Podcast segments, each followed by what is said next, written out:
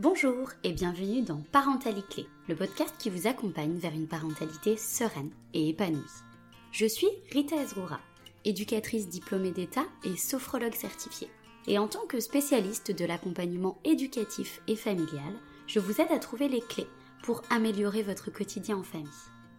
Ici, je vous parle de parentalité, d'émotion, de pédagogie et d'éducation positive, mais aussi d'injonction et de pression sociale. Je vous propose également de mettre plus de conscience dans votre parentalité pour faire en sorte que celle-ci vous ressemble et vous corresponde. Le tout dans une ambiance décomplexée, conviviale et remplie de douceur. Le fil rouge de ce podcast Respect, bienveillance et indulgence envers soi-même et son enfant. Pour ne louper aucun épisode, je vous invite à vous abonner au podcast Parentalité sur votre plateforme préférée. J'espère que cet épisode vous plaira et je vous souhaite une très bonne écoute.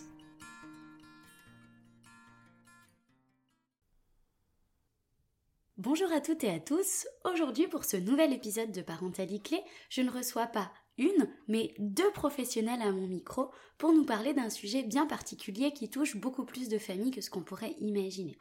J'ai donc le plaisir de recevoir pour la deuxième fois Elodie Marest, consultante éducative et addictologue, et Christelle Stock, éducatrice spécialisée en libéral. Aujourd'hui, on va vous parler de la méthode REACT et plus précisément des enfants avec un comportement qu'on appelle tyrannique. Pour information, dans cet épisode, on va aborder des situations, des sujets qui peuvent éventuellement toucher votre sensibilité parce qu'on va notamment parler de violence ou de situations violentes. Du coup, n'hésitez pas à suspendre votre écoute dès maintenant si vous vous sentez inconfortable avec cette idée, avec ce sujet. Voilà, l'idée c'est que vous puissiez continuer cette écoute en toute conscience. Alors, bonjour Christelle, bonjour Elodie. J'espère que vous allez bien. Merci beaucoup d'avoir accepté encore une fois d'être euh, avec moi sur le podcast Parentalité pour nous parler à nouveau d'un sujet sur lequel vous êtes expert. Bonjour Rita. Bonjour Rita. Alors, on va peut-être commencer par euh, Christelle, par exemple. Christelle, est-ce que tu peux nous rappeler, s'il te plaît, bah voilà, quel est ton métier, quel type de public tu accompagnes au quotidien, quelle est ton activité au quotidien, etc. Oui, alors je suis éducatrice spécialisée depuis quelques années déjà, mais je ne vais pas dire combien, ça ne va pas me rajeunir. je suis travailleur social bon, depuis presque 15 ans.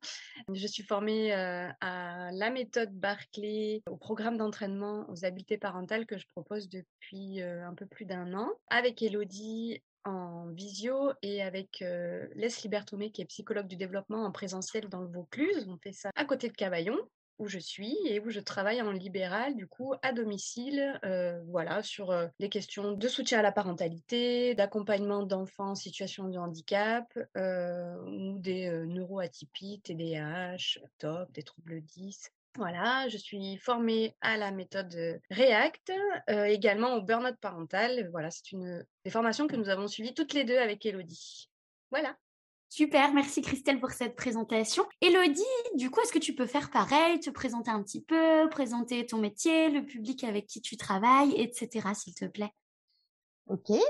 Alors moi, je suis travailleuse sociale aussi de formation initiale et j'ai fait euh, une spécialité euh, notamment en, addicto, donc les addictions avec et sans substance, de euh, la prévention, en tout cas quand on a une petite inquiétude pour soi ou pour un proche, à l'accompagnement vers le soin, la prévention de la rechute et puis l'accompagnement de l'entourage donc voilà, aujourd'hui, ça fait trois ans que je suis indépendante, que j'accompagne des familles sur euh, des questions euh, de relations, de parentalité éducative, euh, sur les mêmes spécialités que celles de Christelle quasiment, en visio, à domicile, en cabinet. Et puis, et puis voilà, avec des, ou pas des questions d'addiction. Et puis on, on forme toutes les deux aussi des professionnels euh, moi, je, je fais aussi, j'anime des groupes d'enfants, de, d'adultes, sur euh, des questions un peu plus larges que ça et euh, sur euh, des ateliers philo, etc. Des choses très diverses, mais qui rejoignent toutes le même même objectif, c'est-à-dire de travailler sur les liens et faire que les liens soient plus apaisés de soi à soi et vers les autres. Super, merci beaucoup mesdames. Euh, pour information, en description, je vous mettrai voilà, le compte Instagram, euh, les sites web et toutes les ressources pour retrouver Christelle et Elodie, pour découvrir un petit peu plus leur travail. Et puis euh, voilà, pour aller leur demander des renseignements en cas de besoin ou si vous avez tout simplement besoin d'aide ou si vous êtes dans une situation qui nécessiterait un accompagnement. Bon, rentrons un petit peu plus maintenant dans le vif du sujet de cet épisode. Donc, on va parler euh, notamment des comportements tyranniques. Donc, Elodie, s'il te plaît, est-ce que tu peux m'expliquer, nous expliquer ce qu'est un comportement tyrannique et finalement de quoi on parle, de qui on parle quand on parle d'un enfant ou d'un adolescent qui a un comportement tyrannique? En fait, euh, assez simplement, euh, parce qu'il faut expliquer, essayer d'expliquer au, maximum euh, les choses simplement, euh, c'est euh, l'inversion la hiérarchie familiale. Donc c'est vraiment un enfant ou un ado qui prend le contrôle sur la maison et c'est toute la dynamique familiale qui est impactée.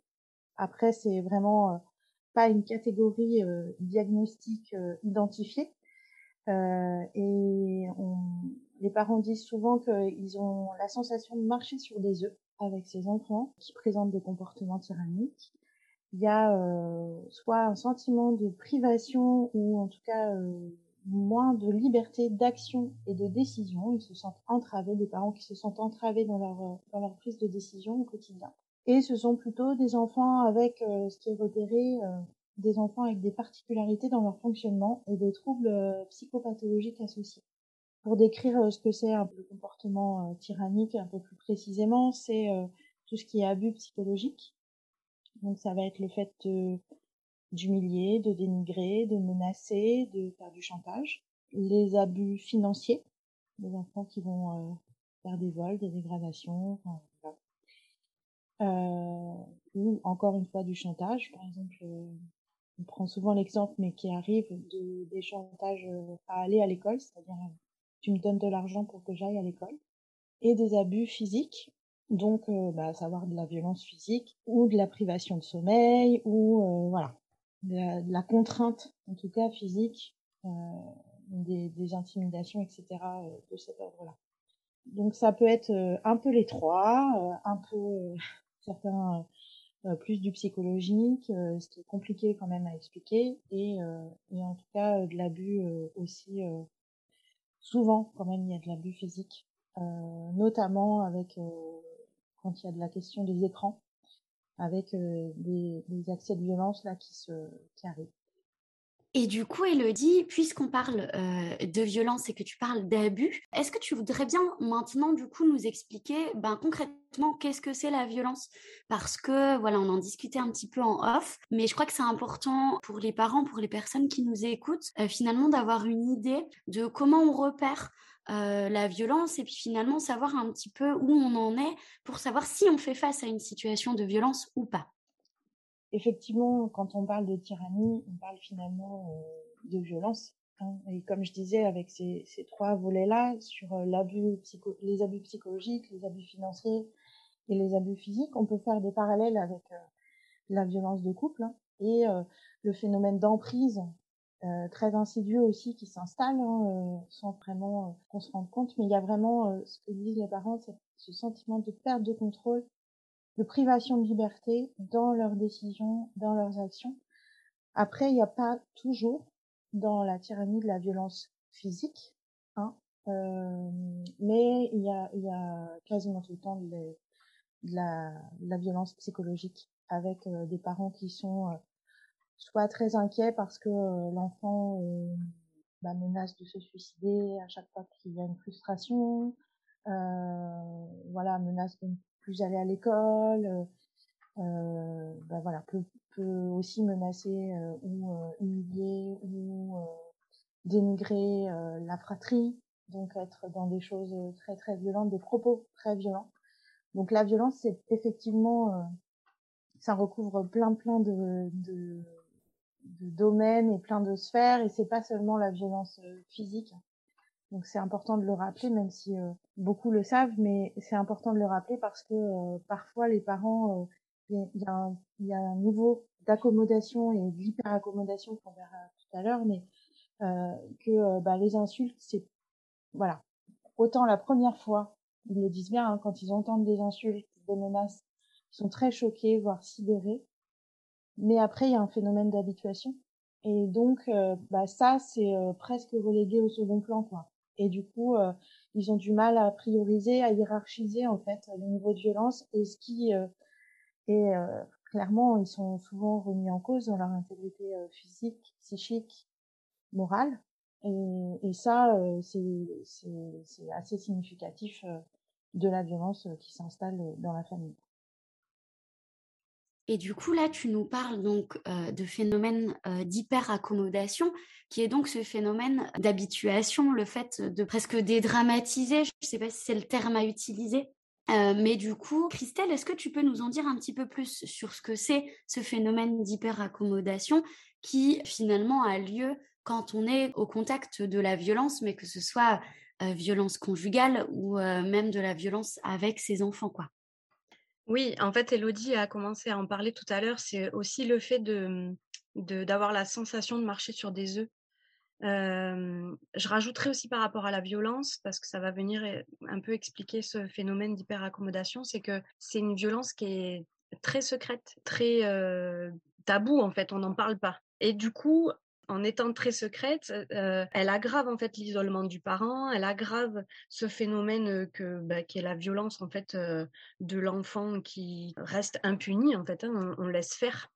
L'hyperaccommodation, c'est en fait l'ensemble des comportements du parent qui sont destinés à aider l'enfant. Sauf que Aider, c'est là, c'est de l'hyper-accommodation, ça, ça en vient à être de l'évitement. On va éviter qu'il fasse une crise, éviter les crises d'angoisse, on va éviter les sources de frustration pour éviter la colère. Quelque part, c'est une forme de renoncement quoi, et d'évitement.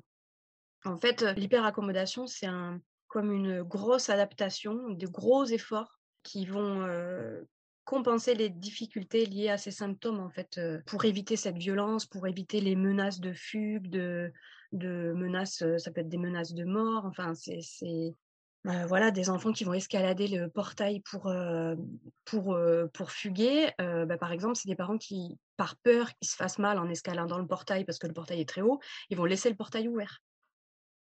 Voilà, par exemple, ça c'est d'hyper-accommodation du coup. Voilà, il y a plein de choses comme ça. Hein, mmh, et tout ça, ça reste dans le silence. C'est très important à le dire, c'est qu'il y a très peu de relais, c'est des familles qui sont très isolées et qui ont peur ou honte de parler en fait de ce qui se passe à la maison.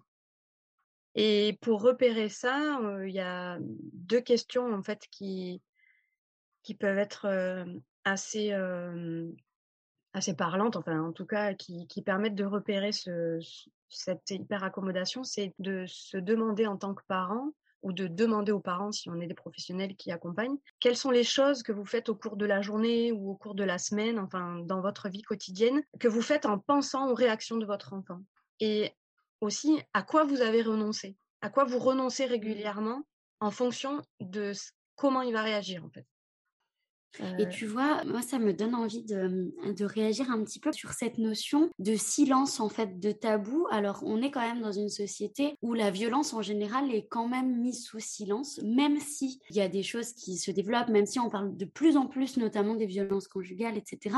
Mais quand même, au niveau sociétal, et dans les administrations, dans les institutions, c'est quand même mis sous silence très souvent. Mais du coup, la violence d'un enfant, euh, est tellement de l'ordre de l'inacceptable dans l'inconscient collectif que du coup, elle est presque inconsciemment mise sous silence, presque automatiquement mise sous silence. Alors j'ai le sentiment, et je me trompe peut-être, que on l'admet un petit peu plus quand c'est un ado, parce que euh, sous couvert de la crise d'ado, et là vous ne voyez pas, mais je fais des petits guillemets avec, euh, avec mes doigts, mais sous couvert de cette crise d'adolescence, sous couvert de ces bouleversements émotionnels, de ces bouleversements physiologiques, on l'accepte un peu plus, même si ça reste quand même tabou. Mais quand le comportement tyrannique, quand la violence finalement vient d'un enfant, j'ai vraiment l'impression qu'il y a un énorme tabou et en fait une, une honte ressentie par les familles, comme si finalement c'était un échec de leur part, comme s'ils avaient fait de la merde pour que leur enfant se comporte comme ça. Je sais pas si vous êtes OK avec ça ou pas, mais moi en tout cas c'est un, une impression, un sentiment que j'ai. Oui, oui, complètement. C'est l'idée du tout éducatif, en fait, et de, tout faire reposer sur les parents, la, culpabilité, la faute, en disant, bah, en fait, bah, vous avez merdé, comme tu dis, hein, c'est votre faute, vous n'avez pas éduqué votre enfant comme il faut. Sauf que là, l'intérêt de l'accompagnement, enfin, on va en parler après, mais de, de, sortir du silence, pas rester seul, de se faire accompagner, c'est aussi pouvoir guider les parents vers un éventuel diagnostic alors, il n'y a pas de diagnostic du comportement tyrannique, mais il y mmh. a tout ce qui concerne les troubles anxieux, l'anxiété sociale, l'anxiété de séparation, peut-être un TDAH, donc un trouble du déficit de l'attention avec ou sans hyperactivité, un trouble de l'opposition avec provocation qui n'a pas été accompagné et du coup peut-être qui a dégénéré. Enfin, voilà. Il y a quand même beaucoup de pistes et c'est intéressant et c'est nécessaire d'accompagner les parents là-dedans. Et justement pour sortir de cette honte, en fait, parce que quand on va toquer à la porte d'un professionnel pas formé ou pas sensibilisé, voilà, ben, on peut aussi être jugé hein, par des professionnels, ça arrive, en disant mais en fait, vous n'y arrivez pas, vous êtes un parent démissionnaire, ça fait longtemps que vous avez laissé tomber et voilà, c'est très culpabilisant. Mmh. Et, j'ajouterais que souvent ces parents-là, ils le disent hein, assez clairement, qu'ils ne sont pas crus ils ne sont pas crus et donc euh, bah, si tant est qu'ils en aient un tout petit peu parlé, alors de façon euh, très banalisée, minimisée, bah, ils ont senti que soit la porte se referme, euh, effectivement comme tu dis, d'un truc impensable, vraiment, ou bah, de toute façon la suspicion tout de suite portée sur eux. Donc bon, ça ferme de fait hein, le dialogue et l'échange et on n'a pas tellement envie de se confier mais beaucoup de parents m'ont dit ça. Et effectivement, quand euh, j'ai pris contact, par exemple, avec certains professionnels qui intervenaient depuis longtemps dans la situation des pédophiles, etc., et eh ben euh, voilà, cet autre regard et le fait que je dis, bah oui, ce que j'ai constaté à domicile, les échanges qu'on peut avoir, eh bien, il y a vraiment une prise en compte à ce moment-là par les professionnels et une mesure de, de ce qui se passe. Mais euh, c'est pareil aussi pour l'entourage, hein. l'entourage proche, la famille si tant est que les parents en aient un petit peu parlé, par exemple aux grands-parents, aux oncles et tantes, aux voisins, des gens assez proches, aux amis, eh ben, ils ne peuvent mesurer les choses qu'en vivant quasiment avec eux euh, quelques jours ou, et euh, voilà en sentant la tension euh, dans l'ambiance parce qu'on le disait ça peut être de la violence physique mais ça peut être de l'opposition très massive un refus de tout une, un peu une, forme de bah, tyrannie dictature quoi de j'impose euh, à tout le monde euh, de fonctionner de telle ou telle façon. Quoi. Mmh.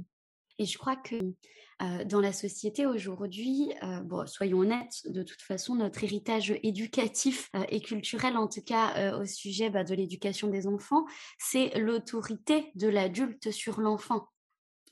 autorité au sens pas au sens juridique du terme, parce qu'effectivement, l'autorité parentale existe et est bien quelque chose d'important pour l'enfant et pour la famille, mais autorité dans le sens euh, nécessité d'obéissance de l'enfant envers son parent. Et du coup, spontanément, là, ce à quoi ça me fait penser, c'est de se dire, ben, euh, ok, si l'enfant n'obéit pas, si l'ado n'obéit pas, c'est que le parent a fait une connerie. Et avec toute cette charge de culpabilité, toute cette charge euh, plus ou moins consciente d'ailleurs euh, de je suis un parent démissionnaire, je suis un parent déficitaire, euh, mon enfant a un problème mais pas au sens. On, ne va pas toujours tout de suite penser au trouble. On va plutôt se dire, ben, mon enfant euh, est un petit con, par exemple, ça peut être ça. Ou ben, qu'est-ce que j'ai fait pour que mon enfant se comporte comme ça avec moi? Et du coup, ben là, on est quand même dans un phénomène qui est euh, quand même assez profond, assez endigué. Quand on a des comportements tyranniques, c'est, en tout cas selon moi, qu'il faut aller essayer de peut-être de comprendre où est la souffrance, comme disait Christelle tout à l'heure, aller voir s'il n'y a pas des diagnostics annexes à faire, etc.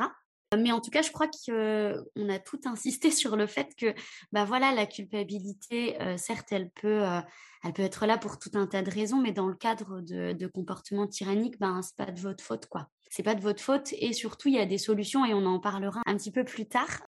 Euh, Christelle, du coup, est-ce que tu peux bah, tout simplement nous expliquer comment on peut repérer un comportement tyrannique Parce que je pense qu'en fait, ça pourrait aider bah, et des parents et peut-être des entourages, mais aussi probablement des professionnels qui se confrontent euh, à certaines situations. Comme nous disait Elodie bah, tout à l'heure, quand elle va à domicile et puis qu'elle discute avec certains professionnels qui ont accompagné les familles, bah voilà, elle se rend compte que parfois, il y a un manque d'information sur le repérage de certains types de comportements. Est-ce que du coup, tu peux nous éclairer sur cette question?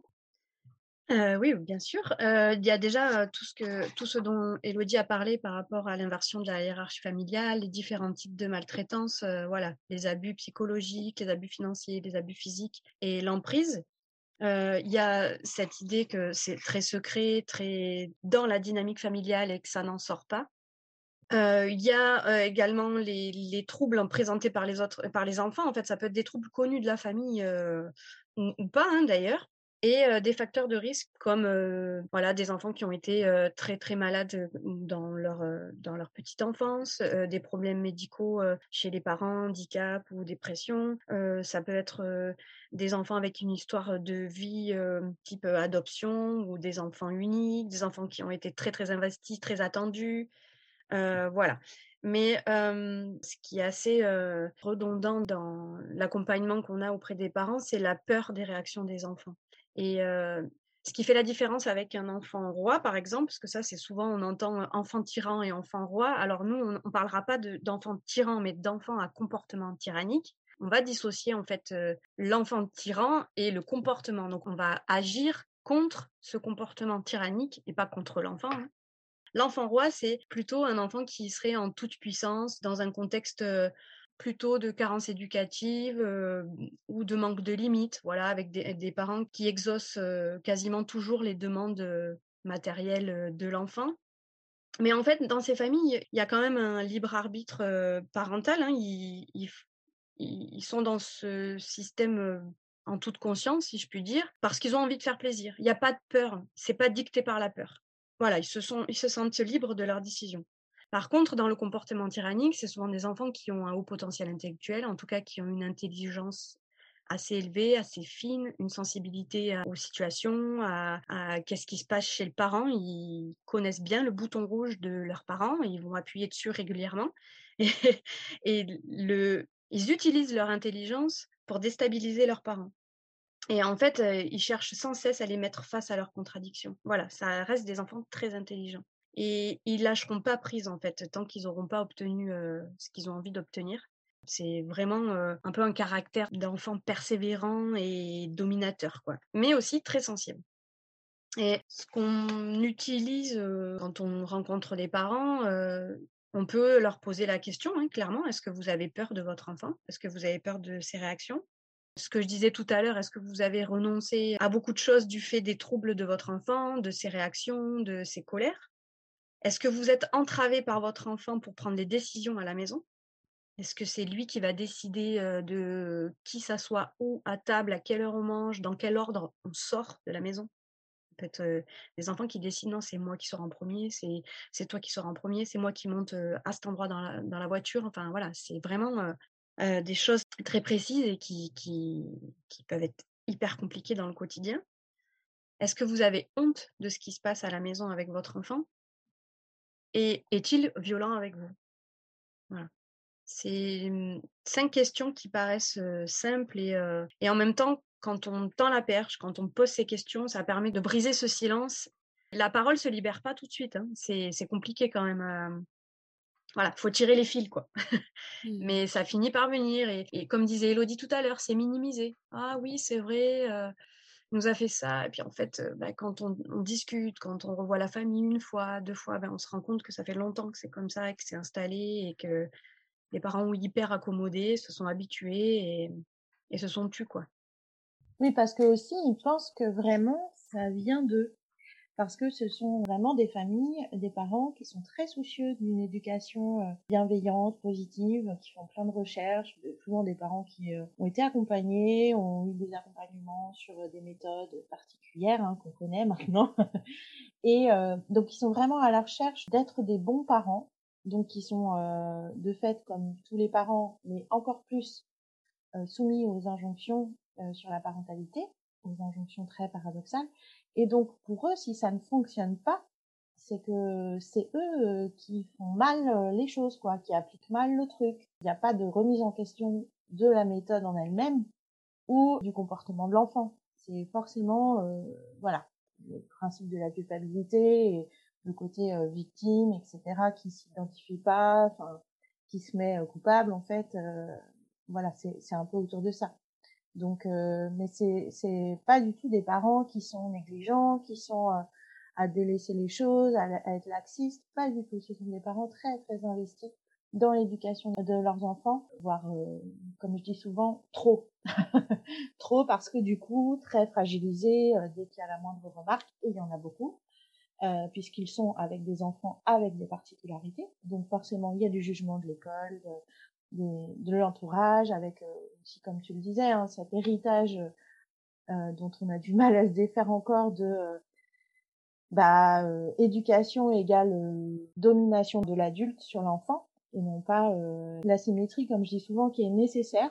Mais ces parents-là, ils ont du mal, à, et c'est pas facile hein, à comprendre cette subtilité entre restaurer une asymétrie qui est nécessaire et qui euh, est indispensable, surtout avec ces enfants qui sont pour beaucoup, en fait, c'est de l'insécurité et c'est un besoin de maîtrise euh, très très fort, hein, et euh, une domination qui va être là sur du, pouvoir de le fameux c'est moi qui commande, c'est moi qui décide, et blablabla. Donc, en fait, dans ces systèmes familiaux où il y a de la tyrannie, il y a vraiment ces enjeux de pouvoir très forts, et finalement, le parent euh, les parents rentrent aussi dans ce truc-là, malgré tout, de euh, s'exécuter et puis d'essayer à des moments de reprendre le contrôle. Euh, donc ils vont se rigidifier aussi, ils vont, voilà, c'est vraiment comme ça que ça se passe un peu. Et ça se fait tranquillement avec vraiment cette escalade là. Et, comme disait Christelle, plus on s'hyper accommode pour éviter des crises, pour éviter machin, parce que ça fait ça fait depuis deux heures qu'on est levé et déjà on s'est pris une greffure, le frère s'est mangé une remarque du style je préférerais que tu sois mort et machin. Donc là, on va pas le contrarier pour son petit déj. S'il veut ses céréales avant son lait, eh bien, on lui met ses céréales avant son lait. Même si on lui a mis le lait avant les céréales, eh bien, on refait, on jette et on refait jusqu'à temps qu'il soit satisfait. Enfin, voilà, c'est des choses comme ça en fait. Mais effectivement, la prochaine fois, ce sera plus le lait, le céréal avant le lait, je sais même plus ce que j'ai dit. Euh, ce sera encore autre chose. Il y aura un truc avec euh, soit euh, je veux du jus d'orange, soit je veux qu'il soit là, je veux pas qu'il ou je veux pas qu'il vienne à table. Euh, je veux que tu te mettes à côté de moi, je veux que tu me caresses les cheveux, je veux que, enfin bref, c'est des choses comme ça en fait. Je crois qu'en fait, là, euh, ce que vous avez soulevé et qui est important vraiment de mettre en avant, c'est le caractère euh, finalement très insidieux de la violence. Mais en fait, comme à chaque fois qu'il y a des mécanismes de violence, on ne s'accommode pas à la violence quand elle est brutale et qu'elle arrive d'un coup. Euh, on finit par s'hyper accommoder à la violence quand elle est insidieuse et qu'elle arrive sur du long terme, de façon complexe et de façon très sous-jacente, notamment avec euh, des enjeux d'emprise et des enjeux de, violence psychologique. Donc voilà, je crois qu'on a bien appuyé sur ce point-là. Donc merci du coup euh, Christelle et, et Elodie bah maintenant, on a planté un petit peu le décor en expliquant ce que c'était un comportement tyrannique, en expliquant comment il se manifestait. vous avez également donné des, des, questions, des petites pistes pour commencer à repérer justement un comportement tyrannique. On va peut-être passer à, disons, à la lumière potentielle au bout du tunnel. Est-ce que vous pouvez du coup nous parler de cet accompagnement? Qu'est la méthode REACT? Qu'est-ce que c'est? Quels en sont les intérêts, etc. Alors, cette méthode React, comme toute méthode, euh, bien sûr, c'est un modèle euh, d'accompagnement hyper intéressant. Il y a plein plein de choses hyper intéressantes, mais c'est un modèle qui, euh, bah oui, on va le proposer avec. Il y a différentes étapes. C'est un processus. C'est vraiment travailler sur la posture parentale en fait. Proposer un temps d'écoute et vraiment sur les trois devises de cette méthode qui repose sur la résistance non violente et des thérapies comportementales et, cognitives, c'est que l'ennemi c'est pas l'oppresseur, comme disait Christelle, l'ennemi c'est l'oppression. Voilà, c'est un peu ça la première devise. La deuxième, c'est il faut battre le fer quand il est froid. Donc euh, voilà, toutes les réactions à chaud, euh, tout ça, euh, on évite. Et puis il ne faut pas vaincre, donc cette histoire de domination là, hein, mais persister. C'est vraiment la persévérance. Donc ça nécessite en préalable pour euh, la personne, euh, le, professionnel qui accompagne, de vérifier que le parent est assez euh, en forme pour pouvoir rentrer dans cet accompagnement-là parce que il va falloir un petit peu d'énergie, même s'il va en retrouver beaucoup hein, grâce à l'accompagnement, mais il faut un, un minima un peu d'énergie pour pouvoir mettre en place des petites choses, réfléchir sur sur soi, sur le, le, fonctionnement, regarder, observer les mécaniques, etc. Tout ça, ça demande un peu de d'énergie.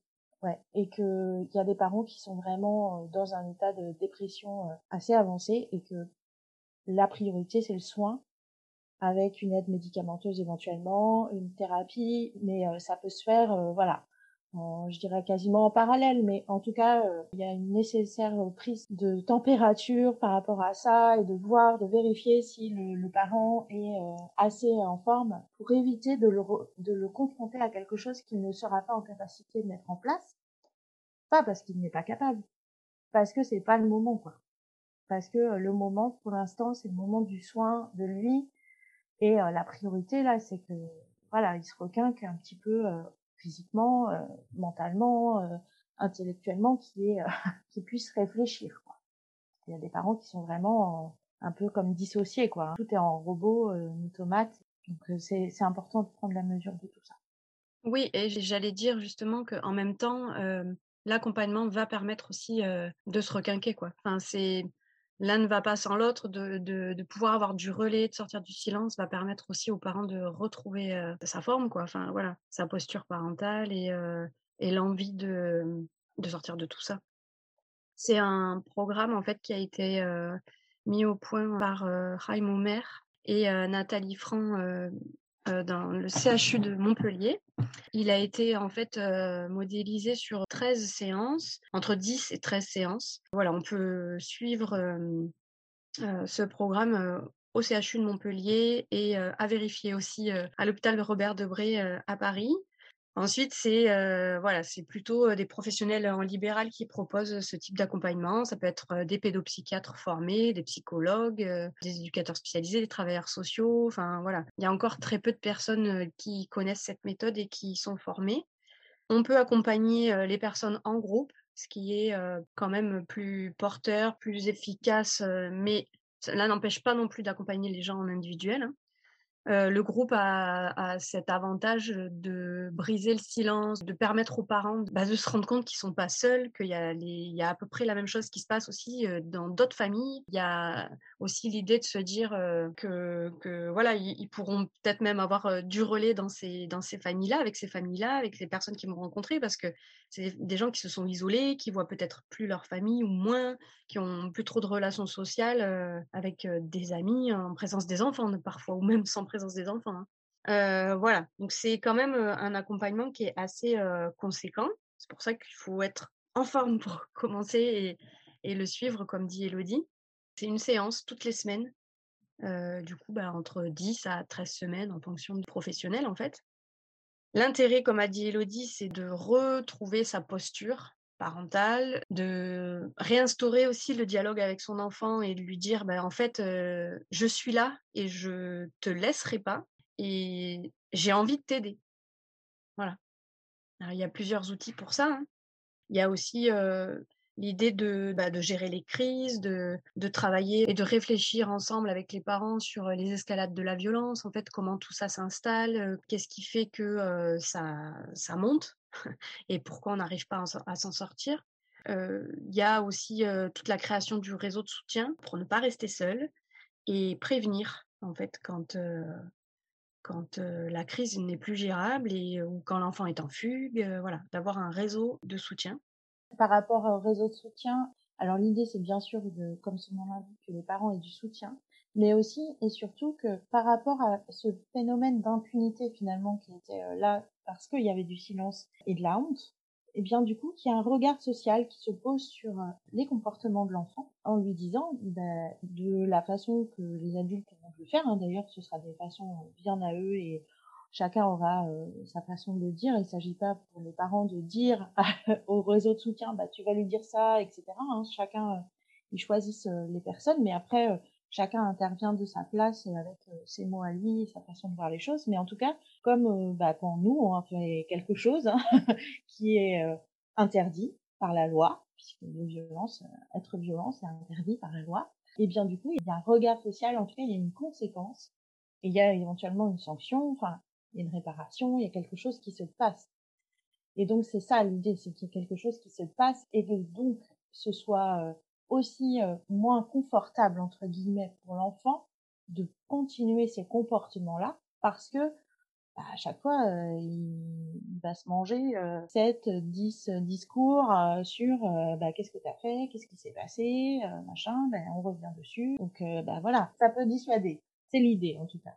En plus d'être un réseau de soutien et de aussi venir consolider, restaurer cette estime aussi des parents qui est voilà au niveau moins 1000 à peu près sur, sur une échelle de moins 1000.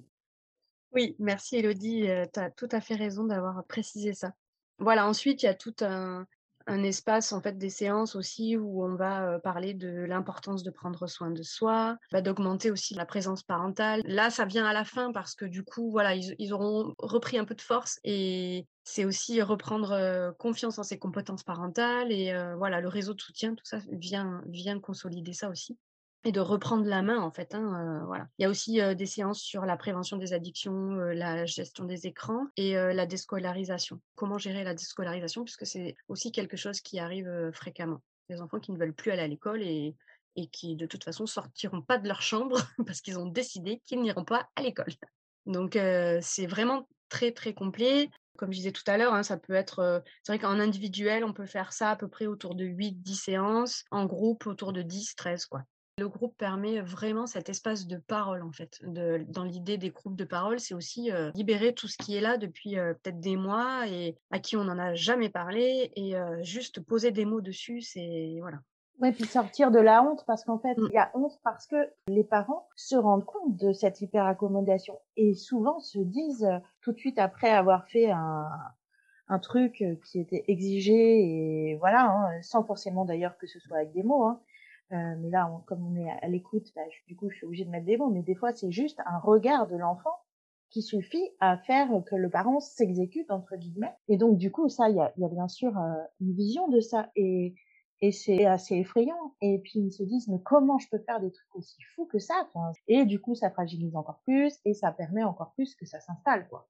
Donc là, en entendant d'autres parents bah, finalement faire des choses aussi euh, insensées entre guillemets, hein, aussi folles, alors que ce sont des, des gens comme eux entre guillemets, il y a une forme de reconnaissance hein, qui s'installe dans le groupe. Ben du coup, c'est ça permet de se dire ah oui, en fait c'est pas moi qui fais n'importe quoi, c'est pas, enfin voilà, c'est euh, toute la dynamique, la mécanique et, et, ça permet là de conforter euh, ce processus euh, de réflexion et de compréhension, mais au-delà du mental. Hein c'est au-delà de l'intellect, c'est vraiment, on a compris dans ces tripes là, ah ok, d'accord, c'est bon, c'est sécurisé, ça vient pas de moi.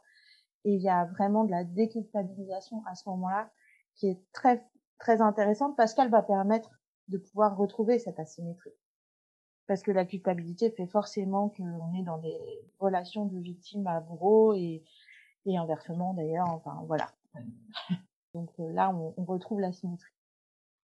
Et donc, on est bien d'accord, euh, mesdames, que cette méthode REACT, c'est une méthode d'accompagnement du parent pour lui permettre de mieux comprendre la situation, de mieux accompagner son ou ses enfants et du coup de retrouver euh, un équilibre familial qui correspondrait un petit peu mieux à tout le monde. C'est bien ça. Oui, tout à fait. C'est des séances qui se déroulent sans la présence de l'enfant. Alors, il me semble, d'après les informations que vous m'aviez données en off, que vous proposez justement un accompagnement en mars. Est-ce que vous pouvez déjà donner la bonne date, puisque je dis en mars, mais je ne sais plus la date, et du coup, expliquer un petit peu, euh, voilà, comment ça va se passer pour le déroulement, euh, s'il y a possibilité de s'inscrire, comment il y a possibilité de s'inscrire, etc. Euh, du coup, pour bah, les personnes qui nous écoutent, que ce soit des parents qui sont en recherche d'informations ou en recherche d'aide. Alors, du coup, avec euh, effectivement avec Christelle, comme elle le disait en tout début, euh, on anime toutes les deux euh, des groupes de parents déjà sur la guidance dite Barclay. Donc pour des parents d'enfants avec un trouble déficit de l'attention avec hyperactivité, avec un trouble anxieux, avec un trouble positionnel, la provocation, etc. Et donc cette méthode REACT, elle est dans la lignée en fait, dans le sens où il y a des parents pour qui la guidance Barclay est un peu juste et que même les outils de la guidance Barclay vont être retournés contre eux, entre guillemets, par l'enfant qui a des comportements tyranniques. Donc là, il faut passer sur une méthode réelle. Il y a des parents qui sont aussi dans l'entre-deux.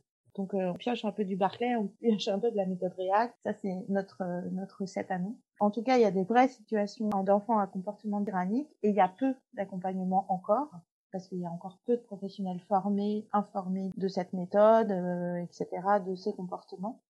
Donc avec Christelle, on, on vu qu'on a pas mal de demandes en ce sens, on a décidé de lancer un groupe, euh, de le proposer en groupe, en visio, pour permettre aussi euh, bah, à ceux qui sont un peu loin, par exemple de Montpellier, ou un peu loin de nous, euh, d'avoir un, un, accompagnement, voilà, en groupe. Et puis parce que on a le souci de co-animer, qui est hyper important. Enfin, voilà, c'est une sécurité euh, pour chacune d'entre nous aussi de pouvoir absorber et d'être rassurante, hein, euh, de pouvoir absorber euh, voilà des propos assez violents, hein, puisque ça parle de violence, donc forcément c'est assez violent. Et donc pour pouvoir absorber ça au mieux, ben, c'est bien d'être deux. Enfin moi voilà, j'aime beaucoup travailler avec Christelle en ce sens. Et puis ça permet vraiment de, de contenir le groupe et d'avancer tranquillement. Donc voilà, on va démarrer euh, ce programme d'accompagnement le 11 mars sur des déjeuners, donc des temps de déjeuner euh, entre midi et 14 heures. Euh, donc ce seront des vendredis. Avec, alors pourquoi pas le soir, parce que le soir c'est plutôt déconseillé, parce que comme on le disait, c'est des parents qui sont en manque déjà d'énergie et que voilà, en journée, bon déjà on est globalement tous claqués, mais là encore plus eux avec l'hyperaccommodation, etc. En plus, ceux qui ont leurs enfants euh, qui sont encore scolarisés, bah, ça permet que les enfants soient pas dans la maison.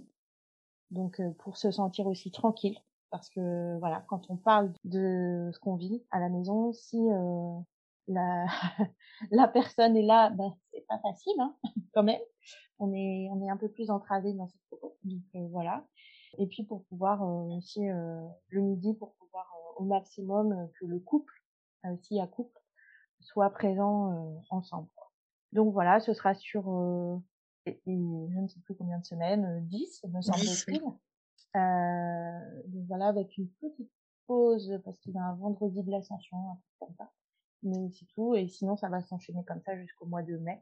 Voilà, donc on va démarrer ça, on va faire attention, être très vigilante et très précautionneuse quant au recrutement entre guillemets des familles on va accompagner pour euh, éviter euh, d'avoir euh, des familles qui, il y a trop d'écart entre des vécus qui peuvent être violents pour les uns et pour les autres.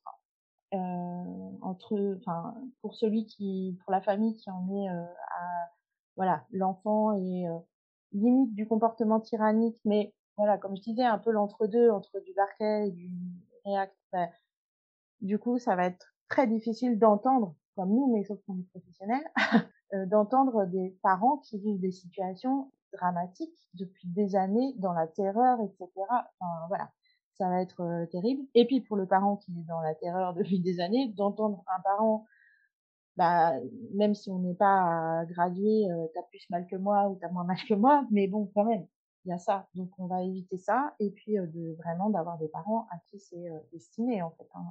Il s'agit pas de mettre des parents, comme on le disait, hein, dans des situations où ça va faire trop de tension et euh, que ça va être contre-productif. Donc euh, voilà, ça nécessite euh, qu'on ait un entretien avec les familles au préalable et que voilà, qu'ils réfléchissent aussi de leur côté, qu'on voit si nous c'est ok, etc.. On se choisit entre guillemets, on se choisit parce que parce que c'est un accompagnement engageant aussi financièrement. voilà, il n'y a pas de prise en charge au moment on peut, on peut solliciter des aides euh, du département euh, notamment, je pense. Euh, en tout cas, ça, ça se tente. Et mais c'est vrai qu'il n'y a pas de, de, prise en charge sécurité sociale ou quoi que ce soit.